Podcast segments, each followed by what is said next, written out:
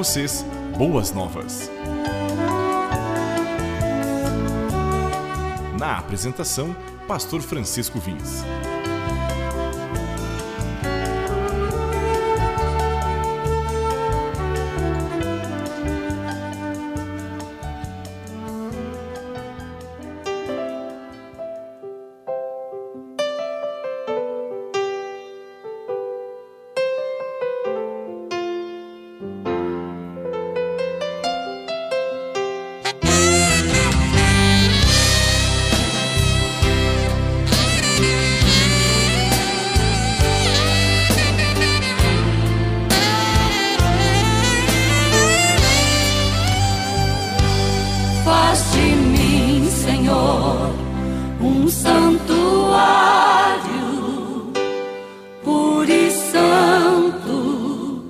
e verdadeiro, com gratidão, eu faço essa oração.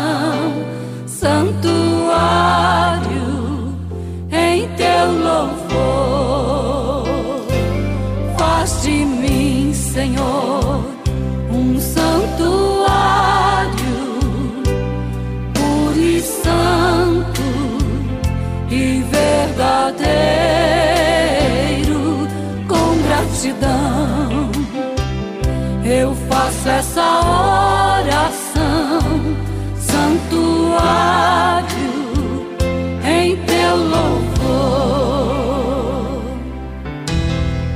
Pois só tu, Senhor, veio salvar-me, transformar meu coração. Só Tu Senhor.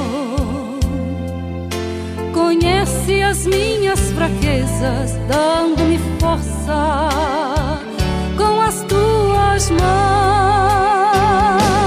Faz de mim, Senhor, um santuário puro e santo e verdadeiro. Com gratidão, eu faço essa obra.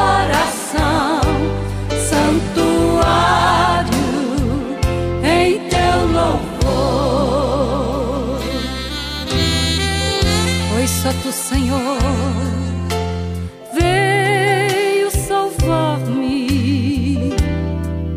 transformar meu coração. Só que o Senhor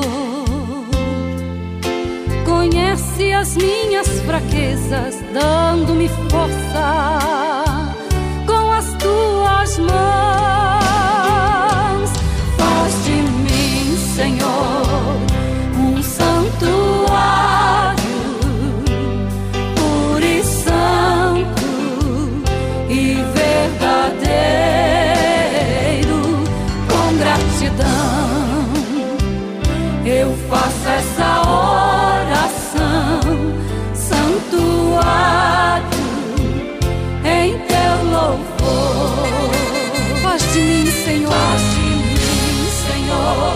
santuário, um santuário. Puro e santo, puro e santo. E verdadeiro, e verdadeiro. Com gratidão, com ó Pai, eu faço esta oração. Eu faço esta oração. Santuário, santuário. Em teu louvor, em teu louvor. Faz de mim, Senhor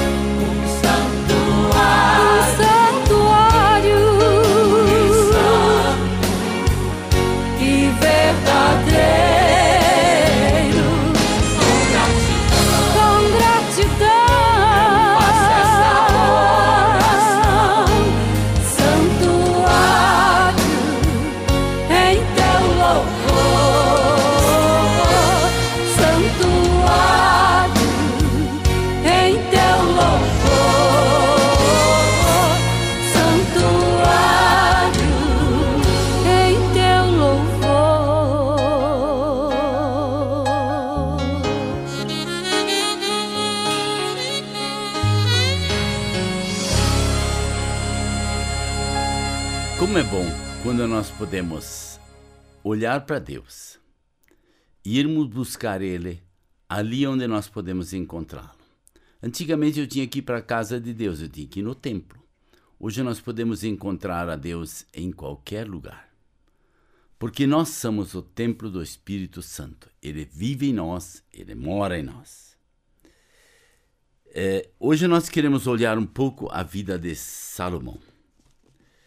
Em 1 Reis, capítulo 3, Salomão olhou-se ao faraó, rei do Egito, casando-se com uma filha dele. Ele a trouxe à cidade de Davi até terminar a construção do seu palácio e do templo do Senhor e do muro em torno do Senhor. Ele atrás sua obra, ele começa a construir a casa de Deus. Ele começa a construir a sua casa, mas também começa a construir a casa de Deus, o templo. E ele constrói ele, no verso 3 diz: Salomão amava o Senhor, o que demonstrava andando de acordo com os decretos do seu pai Davi, mas oferecia sacrifícios e queimava incenso no, nos lugares sagrados.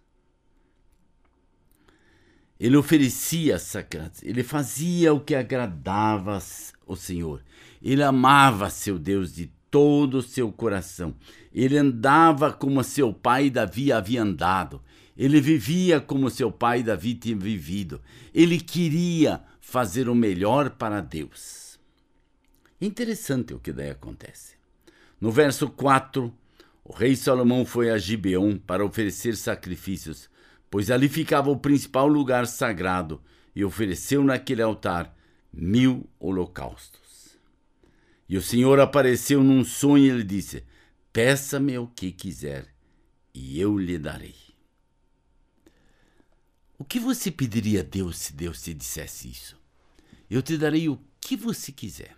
Você ia pedir dinheiro, ia pedir uma casa, ia pedir um carro, ia pedir uma viagem pelo mundo afora. O que você pediria? Olha o que Salomão pede. Ou seja, ele tinha um coração humilde quando ele começou a reinar. O coração dele era maravilhoso. Ele diz assim: Dá-me, pois, ao teu servo um coração cheio de discernimento para governar o teu povo e que capaz de distinguir entre o bem e o mal. Pois quem pode governar este teu grande povo? Dá-me sabedoria para reinar este, sobre este povo Dá-me sabedoria para tomar as decisões corretas. O que seria de uma nação se um presidente da república hoje vivesse desta forma? Ele oferecesse sacrifícios, ele fizesse de tudo, ele fosse a casa de Deus, ele buscasse a vontade de Deus, ele vivesse para isso e ele buscasse sabedoria em Deus. Mas hoje não. Se procura conselhos em pessoas que vão lhe dar conselhos errados. Pessoas que vão fazer com que ele ande em caminhos errados. E daí no verso 12 diz assim: Farei o que você pediu. Ele darei um coração sábio e capaz de discernir, de modo que nunca houve nem haverá ninguém como você. Oh, que promessa de Deus! Eu darei a você o que você pediu. Você não pediu riqueza, você não pediu nada disto, mas você pediu as bênçãos. Certo dia, duas prostitutas vêm diante dele, e aí elas têm cada um filho, e aí uma delas diz que o filho da outra morreu, e diz: Não, esse era meu, não era dela, não era meu, não era dela. E Salomão faz uma coisa muito simples: ele pede uma espada. E quando eles trazem a espada, ele disse para ela: Eu vou cortar essa criança no meio, e aí cada um de vocês tem a metade dela. E aí a verdadeira mãe disse: Não, não faça isso. Então entrega para ela, mas deixe meu filho viver. E aí Salomão sabia quem era a mãe verdadeira. Porque a mãe verdadeira não ia querer nunca que seu filho fosse sacrificado. Apesar de hoje nós vivermos uma fase diferente. Uma fase em que o aborto é aprovado, em que pessoas matam as crianças dentro da barriga da mulher, em que não querem saber o que vai acontecer, mas elas só querem fazer a sua satisfação. Elas querem estar satisfeitas com o que elas gostariam. Aquela história daquela mãe que chegou no, no médico e disse para ele assim: Eu quero fazer aborto, eu já tenho um filho e eu não quero ter dois, então eu quero abortar esse. E aí o médico, na sua sabedoria, diz para ela: Então me traga o seu filho que está vivo.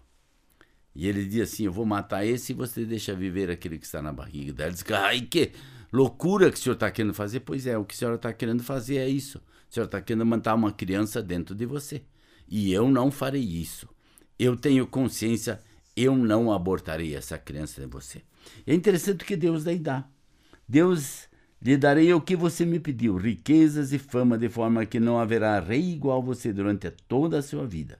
E se você andar nos meus caminhos, obedecer aos meus decretos e aos meus mandamentos, como seu pai Davi, eu prolongarei a sua vida. Então Salomão acordou, percebeu que tinha sido um sonho. Mas ele voltou a Jerusalém, pôs-se perante a arca da aliança do Senhor, sacrificou o holocausto, apresentou ofertas de comunhão e depois de oferecer um banquete a toda a sua corte. Ele fez, ele era profundamente grato por aquilo que Deus promete a ele. Você já viu que nós muitas vezes pedimos coisas. E quando nós pedimos coisas, o que nós fazemos com as coisas que nós pedimos? Quando daí Deus nos dá. Nós somos gratos, nós elevamos nossos olhos ao Senhor, nós bendizemos o seu nome, nós agradecemos, nós vivemos uma vida de obediência a Deus, ou nós continuamos vivendo para o nosso próprio prazer? Uma coisa que cada cristão precisa aprender muito forte na sua vida. Não é meu prazer. É o prazer de Deus. É ver o nome de Deus sendo exaltado e glorificado. É o nome de Deus que precisa ser engrandecido. É o nome de Deus que está acima de todo nome que precisa ser glorificado. E nós precisamos aprender isso. Porque existe uma música que diz assim: doce nome. Esse nome realmente é um nome verdadeiro, um nome que pode nos levar a uma vida cheia de graça, bondade e misericórdia. E que nós possamos seguir o exemplo de Salomão. Não pedir riquezas, pedir sabedoria, pedir entendimento, pedir compreensão, pedir discernimento para tomar as, as medidas certas. E Deus dará isso a cada um de nós, se assim nós pedirmos e vivermos na obediência a Ele.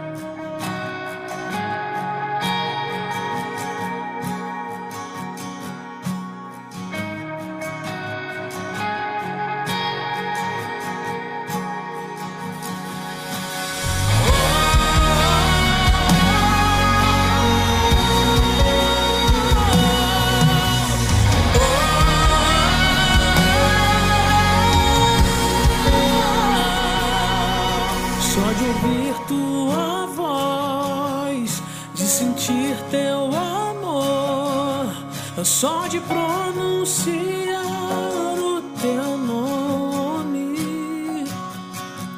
os meus medos se vão, minha dor, meu sofrer, pois de paz tu inundas meu ser. Só de ouvir tua voz e sentir teu amor,